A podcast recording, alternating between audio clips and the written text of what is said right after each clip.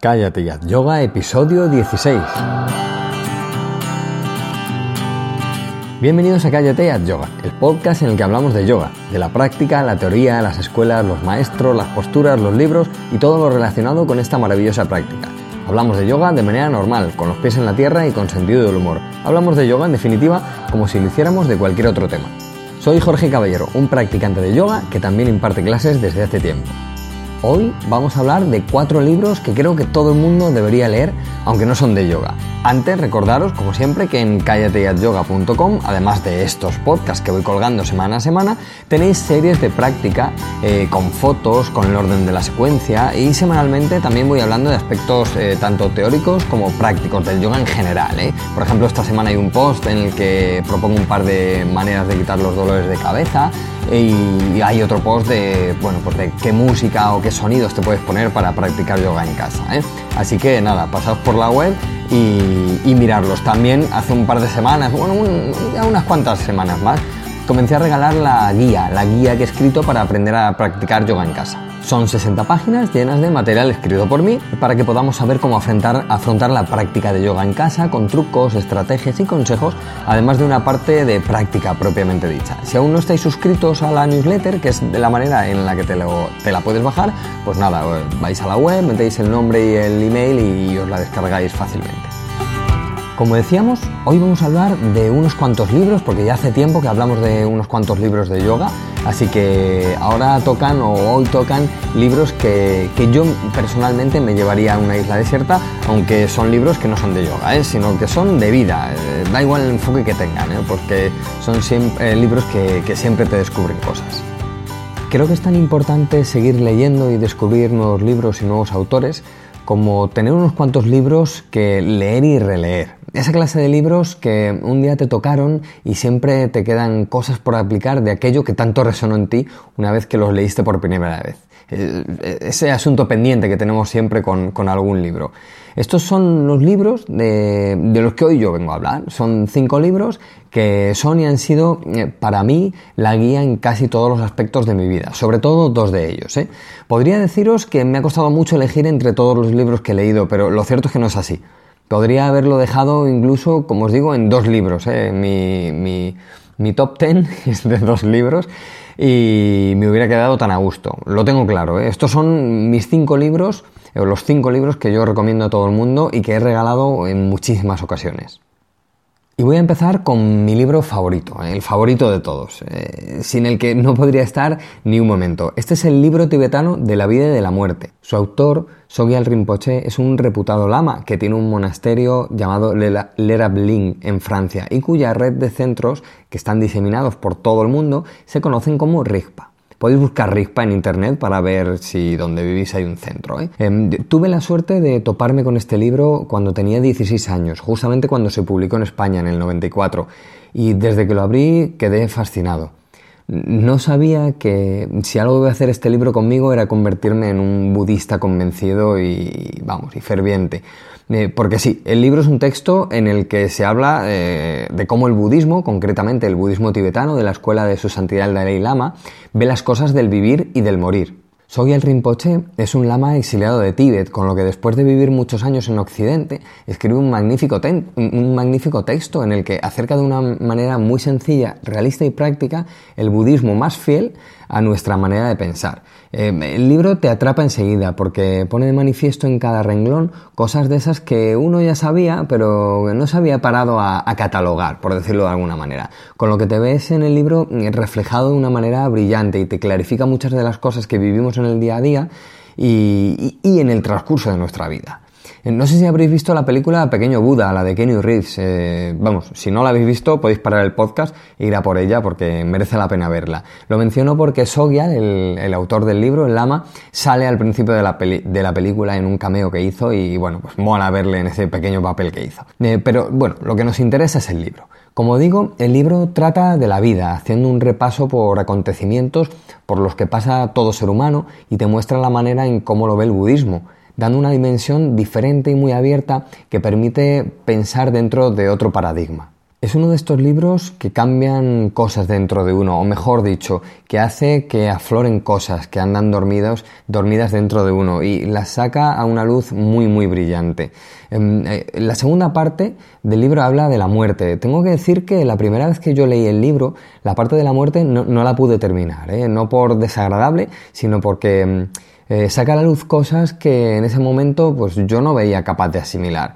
Con lo que me leí dos veces, o dos o tres veces la parte de, vida y en una, ya os digo, en una segunda o tercera lectura ya pude terminarlo todo y, me encantó, la verdad es que luego me encantó. Eh, alguno estará pensando que no se puede enseñar meditación en un libro, porque también habla de meditación, eh, que es muy complejo y laborioso hacer meditación. Pues no, precisamente lo que hace es darnos la guía con tres herramientas para que podamos empezar con la meditación desde lo más básico. O sea que nos habla de la vida, nos habla de la muerte, de la vida y del vivir, de la muerte y el morir, y nos habla de la herramienta con mayúsculas para, poder vivir y, poder em, afrontar la vida, la vida. Em, que es la meditación. Además lo hace tan, tan sencillo que enseguida te dan ganas de ponerte a meditar. Podría hablar de este libro durante horas, ¿eh? es que me encanta. Es un libro que te toca lo más profundo, que te enseña, que te revela, que te pone frente al espejo y te ayuda. Así que de verdad, ¿eh? no dudéis en haceros con este libro, que por cierto, aunque está en Amazon y en cualquier sitio que lo miréis, también lo he visto en muchísimas bibliotecas, ¿eh? o sea que no tenéis ni siquiera que gastaros dinero en él, aunque sí, ¿eh? lo vais a querer tener todo el rato en casa en cuanto os lo leáis una vez. Me gusta pensar que los que hacemos yoga intentamos aprender de todo, así que un libro budista es una ocasión perfecta para mejorar también nuestra práctica de yoga, aunque sea esa que se hace fuera de la sala de práctica, que es la más importante en realidad. Así que ya sabéis, ¿eh? el libro tibetano de la vida y de la muerte de Sogyal Rinpoche, magnífico libro, magnífico autor, brillante y de verdad un libro cambia vidas totalmente. El siguiente libro, como no podía ser de otra manera, también es un libro budista y también de la escuela del Dalai Lama. Eh, me gusta muchísimo el Zen, ¿eh? tengo muchísimos libros de, Zen, de Sunryu Suzuki, sobre todo, que son una maravilla, también son cambiavidas total, pero me tengo que quedar con este, ¿eh? con este que os voy a comentar a continuación porque es tan completo que es una pasada. Se trata de El despertar del Buda interior, del Lama Surya Das. El Lama Surya Das eh, también es lo que he dicho antes con Sogyal Rinpoche, ¿no? Me parece interesante el hecho de que, mm, eh, por ejemplo, Sogyal Rinpoche es, un, es nacido en, en Tíbet, exiliado eh, y acaba en Occidente, Estados Unidos, Francia, y después de muchos años, eh, pues bueno, tienen, tienen la visión tanto de, Occidente como, como, la visión, la visión más, más pura eh, del budismo tibetano. Y el Lama Suryadas es, bueno, pues es justo lo contrario. Él es de una familia judía, nacida en Estados Unidos, en Búfalo más concretamente, entonces, eh, fijaos que una persona, es súper interesante, una persona eh, nacida en los años 50 en una familia judía con una mentalidad de los Estados Unidos, que a los 17 años lo deja todo, por decirlo de alguna manera, y se va a Nepal, donde pasa muchos años de estudio y meditación, y finalmente llega a ser incluso asistente personal del Dalai Lama, pues imaginaos el, viaje, ¿no? Es eh, justamente el viaje contrario que hace Sogyal Rinpoche. Imaginaos cómo conoce la mente occidental y budista una persona así e imaginad cómo trata en su libro cómo podemos despertar a ese Buda interior. En realidad el libro trata eh, en concreto de, la noble octuple sendera o el noble octuple sendero budista eh, y lo desgrana paso a paso haciendo un recorrido por cada uno de los puntos tremendamente práctico y sencillo eh, y profundo, de forma que podemos aplicar a nuestro día a día todo lo que expone con mucha facilidad. De verdad, eh, es, una cosa que se dice de muchos libros, pero en este de verdad que merece la pena porque lo desgrana todo tan poquito a poco que, de verdad que es súper aplicable y, es súper inteligente como trata el tema. También hace un repaso de las cuatro nobles verdades, ¿eh? haciendo lo mismo, pega un repaso exhaustivo a todo lo que comprenden estas cuatro nobles verdades que nos dejó el señor Buda si no sabes cuáles son las cuatro nobles verdades, ni cuáles son los ocho, eh, eh, los ocho pasos del noble sendero budista, eh, pues nada, te voy a dejar con las ganas aquí. No te lo voy a explicar porque así vas corriendo a por el libro y ya verás cómo en la mayoría te lo explica todo muy muy fácilmente para que lo entiendas. Este autor tiene muchos otros libros, ¿eh? aunque en español solo se han traducido tres, eh, dos o tres, tres o tres, tres en concreto. Eh, el que os hablo y, otro en el que habla sobre las relaciones humanas y otro en el que habla de la gestión del tiempo, desde la visión budista. Muy interesante, yo tengo los tres, muy interesante. El de las relaciones humanas también súper, súper interesante. No tienen desperdicio, ninguno de estos, aunque sin duda yo me quedo con este con este del despertar del Buda interior. De verdad, si queréis ver de otra manera las cosas, si queréis que vuestra vida tome otra dimensión o al menos saber algo de budismo, no os perdéis este libro. ¿eh? Los pone todo, como digo, muy claro y sencillo, muy práctico, muy cercano, pero entra muy, muy a fondo en todo lo que toca. ¿eh? No, os creáis que pasa por encima, no. Eh, como curiosidad, os puedo contar que la primera vez que me leí este libro me gustó tanto que cuando lo acabé pasé a, la, eh, pasé a la primera hoja y me lo empecé a leer otra vez. Me lo leí dos veces seguidas y luego llegaron algunas más. Por cierto que mencioné eh, sobre el noble octuple, sendero budista en el podcast número 2 o número 3, cuando empezamos a hablar de los ocho pasos del yoga de Patanjali, así que bueno, pues lo, podéis revisar también. Vamos con el tercer libro, que, mm, bueno, este es un superventas, es muy conocido, ¿eh? se llama El poder de la hora, del ahora, de Eckhart Tolle. Ojo, ¿eh? ¿eh? Este no es un libro en plan nueva era. Cuando salió fue lo primero que yo pensé. Siempre me han gustado los textos clásicos, ¿eh? tanto del yoga como del budismo, y me he mantenido alejado de todos los que suenan a nueva era de manera casi radical. Pero he de decir dos cosas. Eh, primero, este no es un libro nueva era. Y dos, hay muchos libros que podrían englobarse en esa categoría que por unas cosas u otras he leído y he quedado fascinado con la pureza de sus autores y lo inteligente de los libros. Eh, digo algunos, eh, no todos. Así que si os pasa como me pasaba a mí, cambiad el chip porque de verdad que hay textos alucinantes por ahí eh, catalogados como digo en plan nueva era. bueno, el caso es que tanto El Poder de la Hora como su segundo libro, el segundo libro de Cartol, que se llama Un Mundo Nuevo Ahora, me parecen geniales, brillantes, magníficos, estupendos y, todo lo que pueda decir bonito de, ellos.